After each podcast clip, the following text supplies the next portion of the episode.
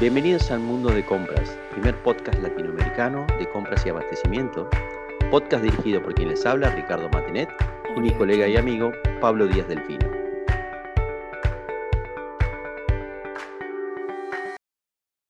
Episodio 3 de Mundo de Compras. Pablo, ¿qué tema tenemos hoy? Eh? Vamos a tocar el tema de la tecnología en compras. En particular, nos pareció una muy buena idea para este podcast conversar sobre eh, la digitalización en el mundo de compras y las herramientas de procurement.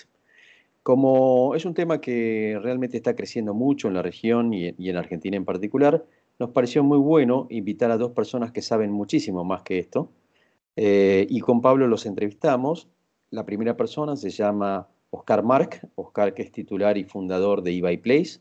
eBay Place es el portal quizás más exitoso de e-procurement de Argentina, con experiencia y expansión en la región.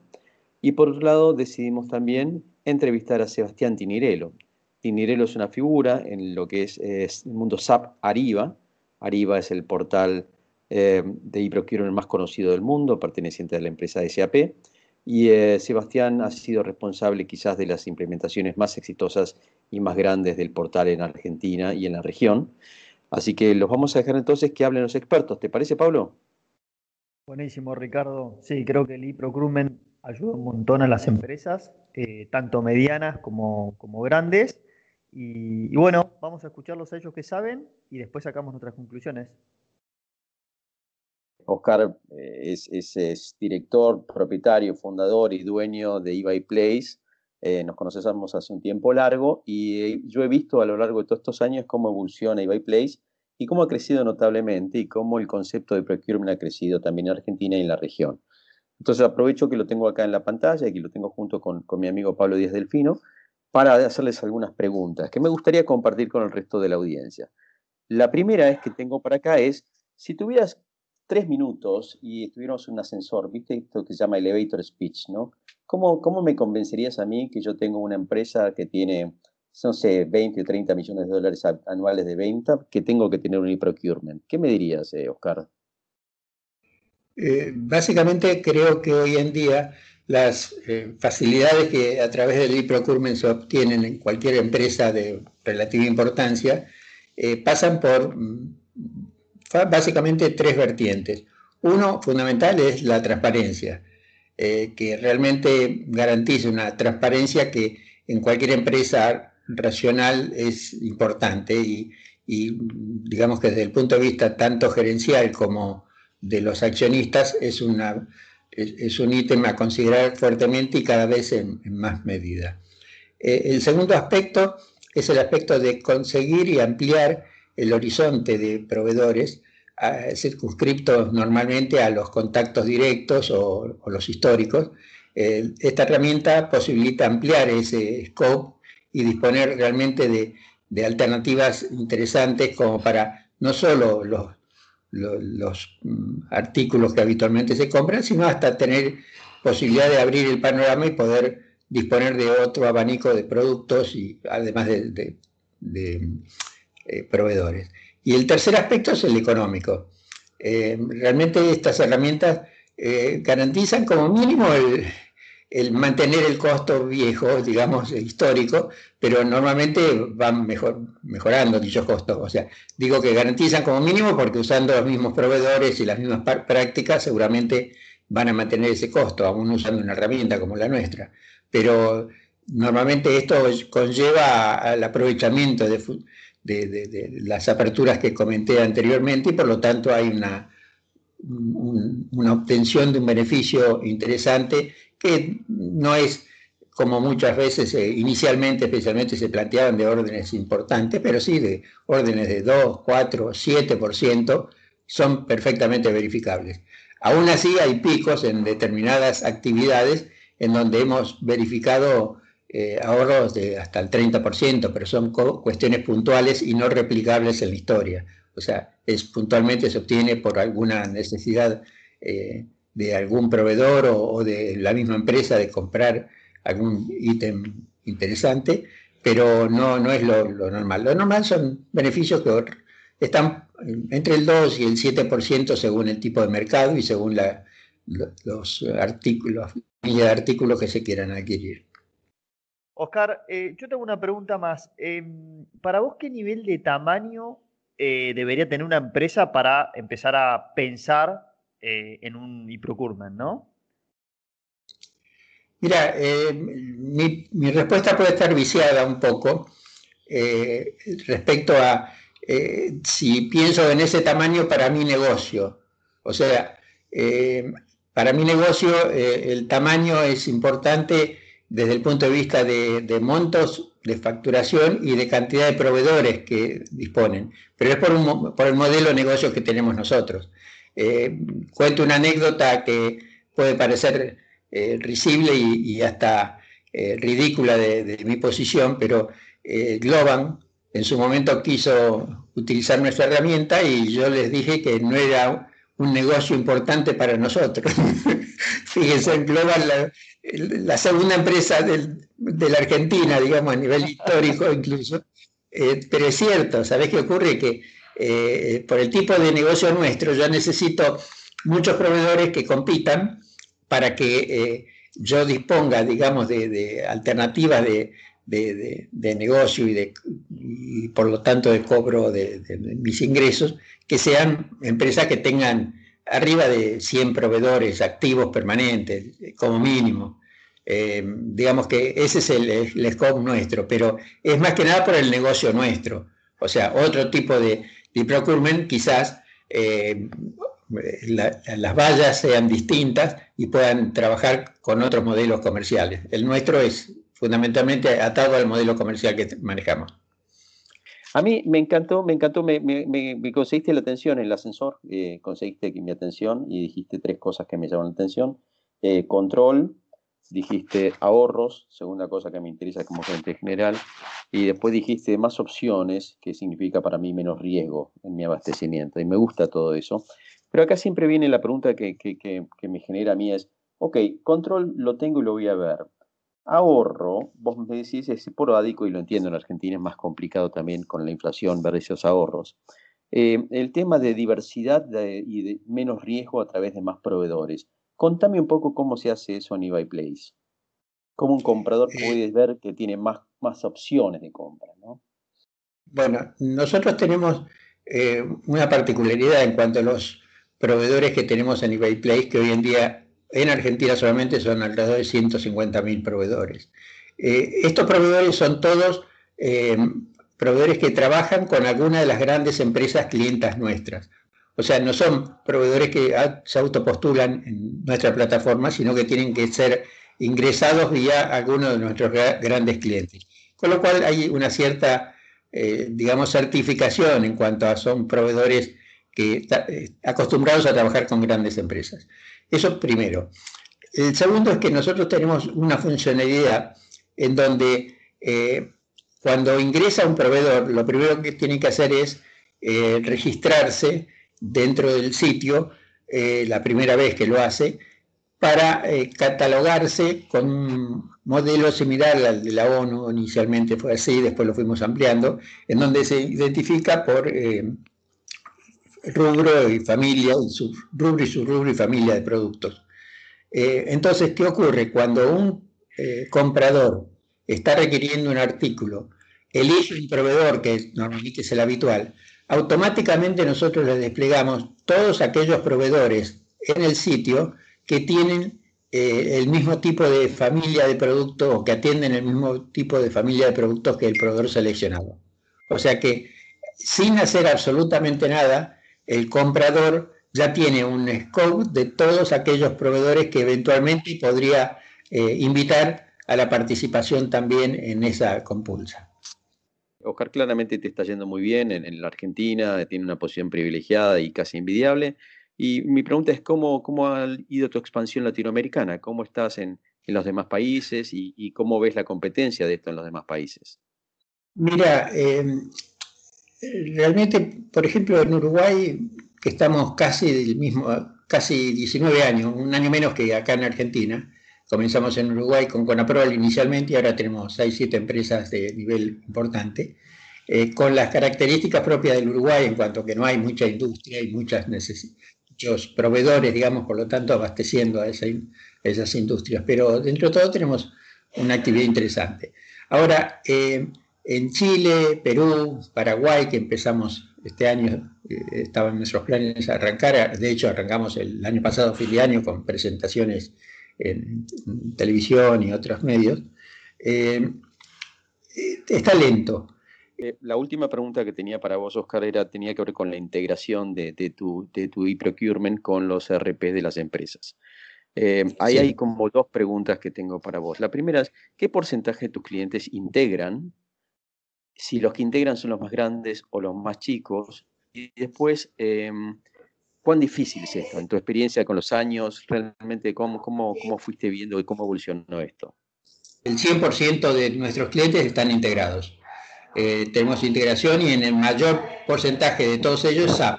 Tenemos más o menos un 92% de nuestros clientes son SAP. Eh, tenemos algún GDE o Oracle y algunos menores con Microsoft eh, y algunos, algún, hasta Legacy, el caso del Banco Itaú, por ejemplo. Pero en general todos son integrados. Así que bueno, la respuesta concreta es casi todo es integración pero digamos tenemos posibilidad de hacerlo eh, de otra manera, pero no, encontramos eh, hasta ahora mucho interés o muchas necesidades en ese camino, pero lo, podemos ofrecer y dar también. Excelente. Em, y, mi última pregunta para vos, y con esto te, dejamos, has sido sumamente generoso con tu tiempo y con, con la calidad de tus respuestas. Eh, yo tengo una pregunta que tiene que ver con, en, mi época todos los e-procurements sacaban la bandera del remate electrónico, la posibilidad de hacer remates, la posibilidad de hacer remates y remates. ¿Cómo ves hoy, habiendo pasado ya 19 años desde que arrancaste, con, la, percepción de, la necesidad de esta herramienta específica dentro del e-procurement, ¿no? el uso de los remates electrónicos, los remates inversos?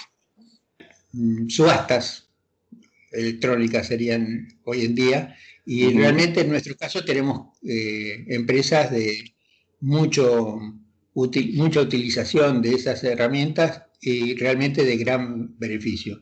Eh, durante varios años, a partir de la nacionalización de IPF, fuimos proveedores con esta herramienta IPF y realmente nos sorprendieron los montos eh, multimillonarios, que ahí sí no eran del, del 2%, sino mucho más, en cuanto a al beneficio que obtenían desde la licitación inicial en su software hasta el pasaje a nuestra plataforma para, eh, a través de subastas de distintas índoles, obtener el, resultado final. Había beneficios que llegaron en algún caso hasta un 20%, realmente muy importantes.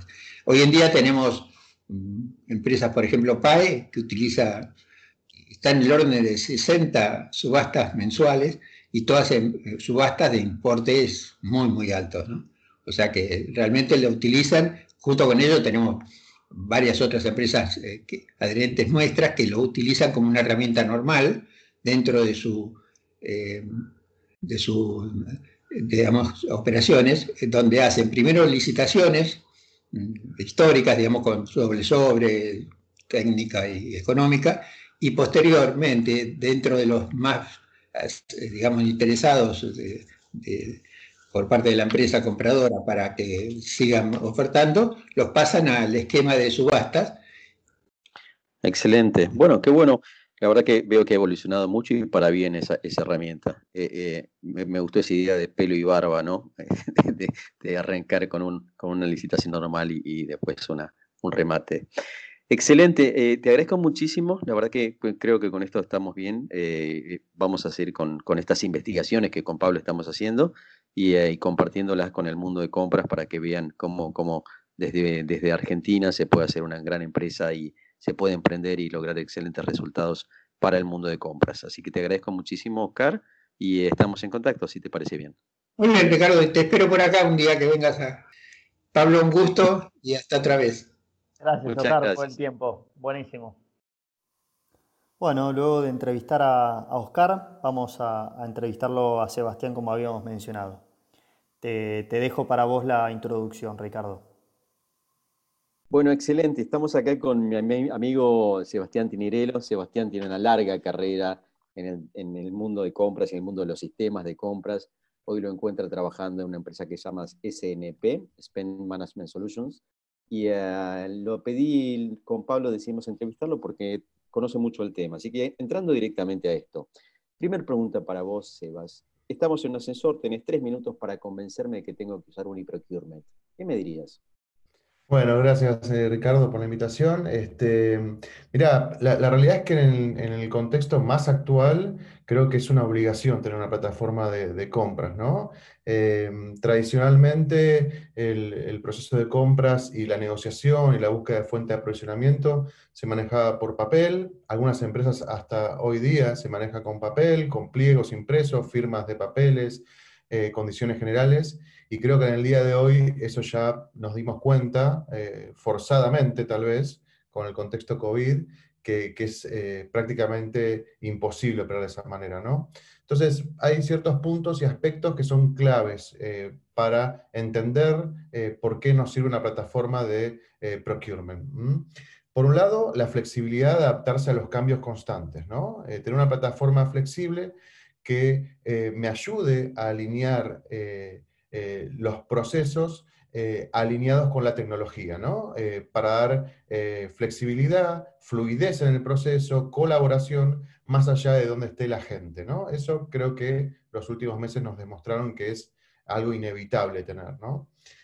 por otro lado, el tema de generar ahorros, siempre compras históricamente se la vio como un área de gasto más que de generación de valor. Eh, y creo que es un área que tiene mucho valor por dar a la organización. Entonces, eh, proveerles herramientas que ayuden en el recupero de inversión, de eh, gasto, en recupero de tiempo operativo y dedicarse más a lo estratégico, creo que también es clave, ¿no? Entonces, el área de compras está teniendo también un factor fundamental en, la generación del ahorro de la compañía y optimización de los procesos, que antes era un área más de eh, administrativa, si querés. Entonces creo que sin una herramienta de este tipo es muy difícil conseguir esos ahorros operativos y de gestión del gasto del spend, digamos. Por otro lado, compliance y transparencia, ¿no? Clave. Este, eh, realmente es muy importante para las empresas poder tener visibilidad del gasto, la transparencia punta a punta y entender eh, dónde están los cuellos de botella, dónde hay que optimizar y dónde hay que ahorrar. Sin una herramienta y en papeles es muy difícil eh, contar con eso. Bueno, traté de abreviar lo máximo posible, me puedo flashear mucho, ya lo sabes, se, Ricardo. Se acaba de abrir la puerta del ascensor, excelente, ¿no? Mil gracias. Mira, trajiste una dimensión interesante que no habíamos visto antes, que es el tema de la digitalización, ¿no? y, el, y cómo el COVID nos, nos puso en evidencia la necesidad o el beneficio de estar todo digitalizado y no andar mandando papeles de un lado al otro. ¿no? Creo que ahí hay una variable nueva que, que asuma a, esto, a los argumentos anteriores. Pero bueno, no estamos para escucharme a mí, sino para escuchar a los que saben. Pablo, vos tenías una pregunta. Sí, perfecto, Sebastián, está, está clarísimo eh, los conceptos y la duda que tenemos es, eh, en términos de Latinoamérica, eh, y ya que estamos, te, te, pongo dos preguntas en una, ¿no? En términos de Latinoamérica, ¿cómo lo ves lo, digamos, la madurez de las empresas hoy en, términos de procurement y, qué tamaño de empresa vos considerás que sería ideal para comenzar con este tipo de plataformas.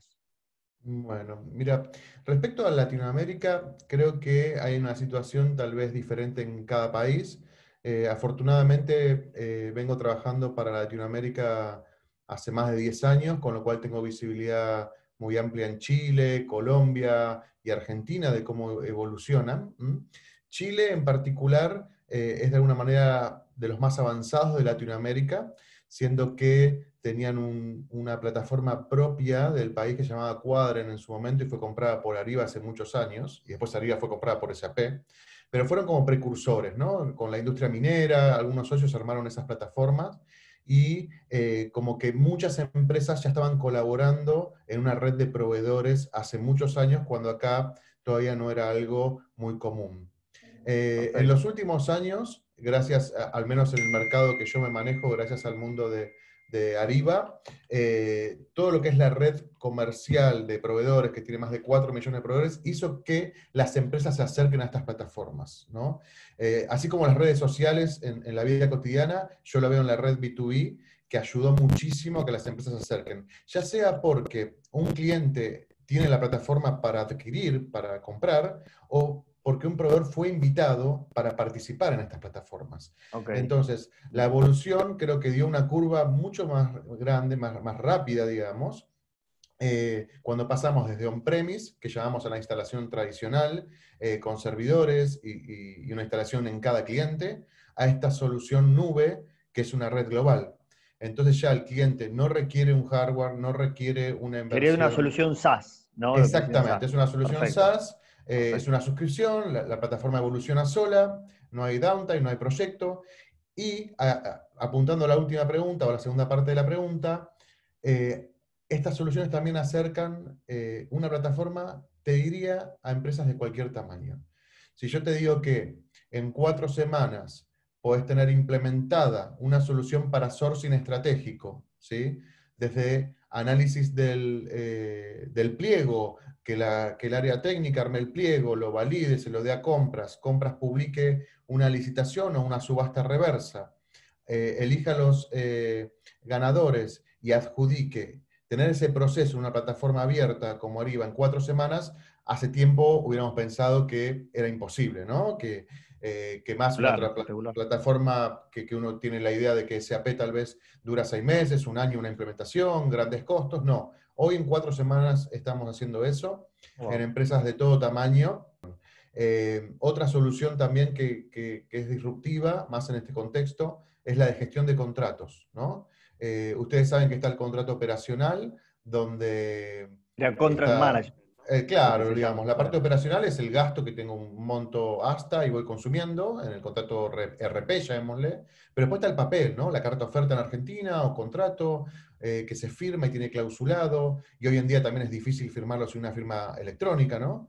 Todo eso integrado con DocuSign también se puede implementar en cuatro semanas también. Entonces, la realidad es que cambió muchísimo este, industrias es para todas las industrias también. Hay industrias que más se justifica y menos, pero eh, tenemos soluciones muy acotadas para empresas pequeñas también. Así que bueno. Excelente, Sebas. Yo, ah, me, me tirás la pelota y me quedan dos cosas para preguntarte. La primera es, eh, ¿cuán complejo es un proceso de integración? Porque vos venís con esto de las cuatro semanas, pero yo imagino que eh, es una solución así no integrada en cuatro semanas, ¿no? ¿O vos me estás hablando que en cuatro semanas podemos integrar ya? Está muy bien la pregunta, Richard. Este, la, idea es la siguiente. Nosotros tenemos, eh, digamos, como entendimiento que los clientes que trabajan en forma tradicional en compras, hoy por papel o mail, ¿no? que mandan un pedido de cotización por mail, reciben las ofertas, tienen que dar un primer paso. ¿no? Y a veces es difícil para los clientes generar un presupuesto adecuado para tener la solución final, ¿no? Entonces, en esos casos nosotros proponemos hacer este, este roadmap o eh, viaje juntos, digamos, ¿no? Estas soluciones de cuatro semanas son standalone, sin integración. Muy bien la pregunta, Ricardo. Entonces, eh, pero con esa solución hoy en día, por ejemplo, hemos implementado en clientes muy grandes, eh, donde estaban por mail y dicen, hoy con los compradores distribuidos en todos lados, yo tengo visibilidad de todo lo que está pasando, más allá que esté en el proceso de negociación. Eh, un comprador tiene licencia por vacaciones o porque se le rompió la computadora a la casa y no hay un técnico que le vaya a arreglar rápido, yo puedo saber en qué estaba ese proceso y tomarlo, ¿no? Contexto.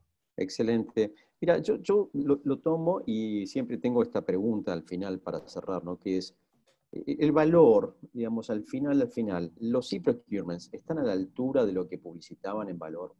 ¿Vos qué, percepción tenés? Digamos, obviamente tu, tu, respuesta es, está sesgada por, por el lado donde estás del mostrador, pero eh, ¿a cuánto estamos realmente de dar el valor que dijimos que un e-procurement podía dar? Sobre todo en nuestro país, en, Latinoamérica, ¿no? Mira, sí, eh, nosotros tratamos de posicionar más allá, como, como bien decís, tenemos una posición en el mercado y, es parte de, mi negocio, ¿no? Digo, de la parte de Spend Management, promocionar todo este tipo de soluciones. Nosotros en los clientes vemos qué le da valor, en el caso de SAP arriba, tiene distintos módulos, o sea, no hay que comprar todo o nada. Entonces posicionamos realmente lo que le da valor a la industria y al cliente en particular. Eh, yo te diría que hoy tenemos esa facilidad y flexibilidad que antes no había. Por ahí uno compraba una solución general y por ahí tenías un cañón para matar un mosquito o tal vez también tenías cosas que no eran tan flexibles. Y te voy a dar un ejemplo. Eh, el año pasado salimos en vivo con Metrogas. Eh, Metrogas fue un desafío, empresas de las más grandes del país, obviamente lo que es distribución de, gas. Este, empresa gigante, gigante realmente, cuando uno ve los números realmente es importante. Y con un desafío ¿no? histórico que trabajaron tradicionalmente eh, durante muchos años y, hoy en día, charlando con ellos, que de hecho van a estar en, una charla de, que vamos a hacer, eh, dicen, no me hubiera imaginado poder estar operando como opero hoy en este contexto COVID sin una plataforma. O sea, lo hicimos de casualidad justo. Ellos salieron en vivo por allá por octubre del año pasado, ¿no? Para, para fin de año pasado habían ya puesto como el, 40% de las, de las transacciones de licitaciones por la plataforma y hoy en día creo que, deben estar en, en, la mayor cantidad, ¿no? Este, pero un poco ese fue el feedback. Eh, y, y, de otra manera, hemos implementado en COVID 100% eh, remoto en clientes y salieron productivos y contentos. Un Komatsu, por ejemplo, gigante. Este, así que creo que estamos mucho más cerca del negocio eh, de lo que pasaba hace muchos años. Eso es un buen punto. La verdad que la adaptabilidad que han logrado es notable.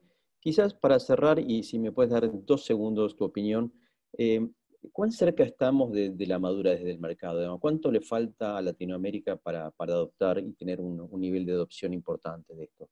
Mi experiencia es que estamos todavía en la infancia, pero me gustaría entender qué es lo que piensas vos. Sí, digamos, hay clientes que, actualmente están volcándose a un RP, tal vez, o, dando los primeros pasos tecnológicos, en ese sentido estamos lejos.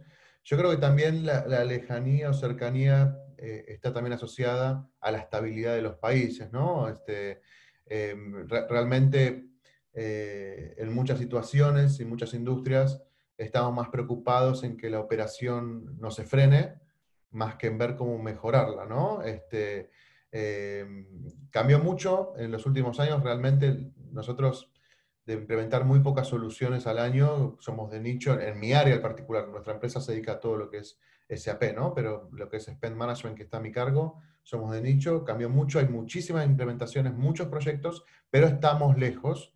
Y yo lo asocio realmente con la estabilidad eh, del mercado, digamos, no porque las los clientes no estén preparados, sino porque el foco tal vez está en la operación y mantener el diario. Y estas cosas que son por ahí más eh, de fondo eh, eh, cuestan más, ¿no? Por eso estos, estos, estas herramientas para darle una solución rápida y que se acerquen, eso nos está acercando, pero todavía falta, falta bastante. Excelente, Sebastián. Bueno, no tengo más que gracias por, por tu participación en este podcast y esperemos verte en cualquier otro momento, seguro que habrá oportunidad. Te agradezco mucho, Ricardo, Pablo, un gusto. agradecerles un montón este espacio, me, me encanta y bueno, seguramente habrá otra oportunidad. Bueno, como habrás visto, Pablo, hay bastante para aprender del tema. La verdad que dos, dos entrevistas, dos opiniones, bastante coincidencias y algunas diferencias también significativas e interesantes para tener en cuenta. Eh, contame vos primero cuáles son tus, conclusiones de estas entrevistas, Pablo. Ricardo, yo me llevo tres cosas que me parecieron que, creo que es el denominador común de, este tipo de plataformas, ¿no? Lo que es transparencia sobre todo, eh, lo que es eh, la parte económica y de ahorros y lo que es la eficiencia. Eh, creo que eso ayuda a cualquier departamento de compras. No sé si coincidís o querés agregar algo más. Yo, yo te diría que sí, creo que son los tres grandes argumentos. Creo que hay algunas cosas que todavía están atrás de estas entrevistas. Por ejemplo, creo que la adopción de estas, de estas herramientas todavía está en su infancia, todavía no hemos logrado pasar la meseta, me parece que hay un montón de compañías que todavía no, no, tienen estas herramientas, o porque las creen caras, o porque las creen complejas, o porque no les hemos encontrado todavía el valor, pero creo que, ese es un punto importante. El otro punto que me pareció súper relevante es la digitalización, cómo el mundo está yendo a la digitalización y cómo eso hace que eh, no tengamos que volver a cargar las cosas, no tengamos que imprimir las cosas y que la comunicación pase todo y fluya por la internet, también me parece una cosa súper, súper relevante. Eh, en definitiva, creo que ha sido muy interesante y creo que este es el, principio del iceberg y creo que hay mucho más en términos de tecnología compras. Me parece que es una muy buena idea ir ahondando sobre esto en los futuros podcasts porque hay tecnología y hay para cortar. Buenísimo, Ricardo. Bueno, eh, gracias a todos por, escuchar este capítulo 3 y, esperamos los comentarios para ya plantear los nuevos desafíos para el capítulo 4. ¿Te parece, Ricardo? Excelente. Muchas gracias a todos.